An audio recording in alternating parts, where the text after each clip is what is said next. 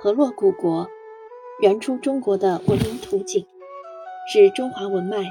从中原到中国丛书的手册。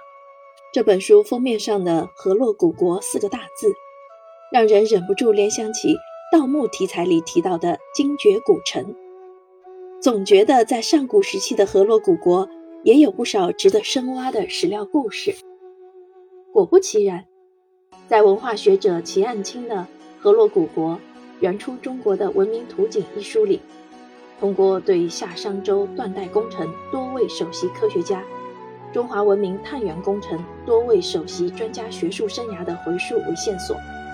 系统记录了2020年重大考古发现之一——双槐树遗址的发掘过程，全面展现了双槐树遗址的建筑结构、墓葬及牙雕残、北斗九星文化遗迹。祭祀遗迹等重要发现，并引用大量详实的考古材料，多层次、立体化地展现了河洛古国的文化坐标及历史意义，勾勒了五千三百年前中华文明的原初样貌，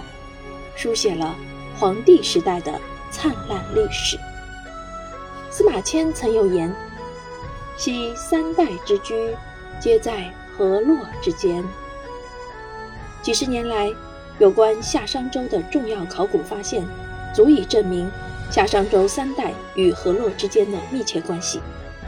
只可惜文献记载中并没有确切的纪年，以至于我们讲述历史都只能追溯到西周共和元年，再往上就存在分歧，或是有王无年，出现五千年文明、三千年历史的尴尬现象。甚至有外国学者认为，我们所谓的夏朝不过是商人臆想出来的历史传说。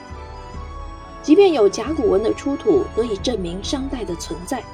但时至今日，也不乏有人依然会认为商代也不过是传说中的时代。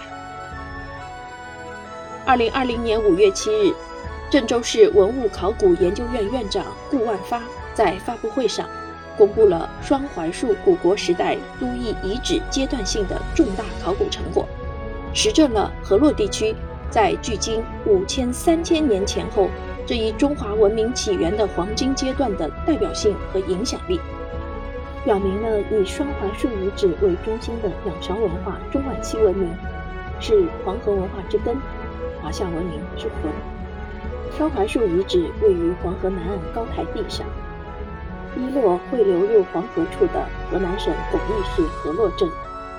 近几年随着多位知名考古学家实地考察和研讨论证，确认为距今五千三百年前后古国时代的一处都邑遗址，因其位于河洛中心区域而建议命名为河洛古国。《周易》中有云：“河出图，洛出书，圣人则之。”具体来说，是关于伏羲的一段故事。相传，伏羲曾在青竹分明的河洛交汇处观天象、演八卦，绘制了《河图洛书》，还教会了村民结网捕鱼、狩猎养兽。慢慢的，人群聚居，建筑起最初的城邦——五帝邦国、三代都邑。正是这片区域诞生的神秘《河图洛书》。创造了裴李岗文化、仰韶文化、王湾三七文化和二里头文化等这几种文化，在考古学上先后叠压，在文化内涵上一脉相承，是中国古代文明的发祥地和聚集地，是我们中华民族的圣地。考古界泰斗苏秉琦先生曾提出中国古代文明的三个阶段：古国、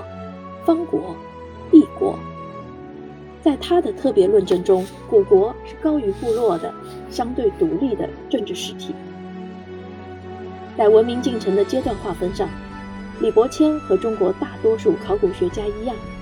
在对新石器时代、青铜时代乃至早期铁器时代的研究基础上，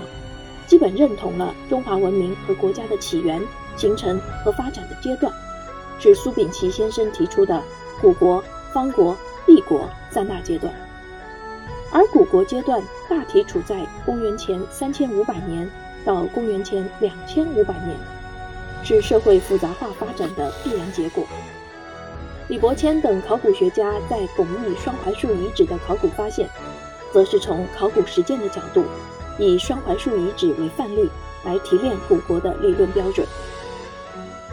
随着河洛古国原初中国的文明图景对双槐树遗址考古的深度解读，河洛古国的真相也将一点点被揭开。古国兴衰的印记不仅记载了一个国家和民族成长发展的历史。还让今天的我们有足够理由相信黄帝时代的存在。难能可贵的是，这本书的记录方式不同于那些晦涩难懂且略显枯燥的考古记录报告。河洛古国原出中国的文明图景的文字极为优美，极富文学性且通俗易懂。而该书重点围绕着夏商周断代工程、中华文明探源工程。双槐树遗址发掘的三位重要引领者李伯谦、王威、顾万发，讲述了他们的考古人生，由此带给我们感动与启发。诚如该书作者齐岸清所言：“一条河打开了一部史书，一座山解开了远古的密码，一块区域刻下道道文明的痕迹。”留下层层文化的年轮，等待我们去阅读、破解与触摸。这就是我今天的推荐，感谢您的聆听，期待与您的下一次相聚。再见。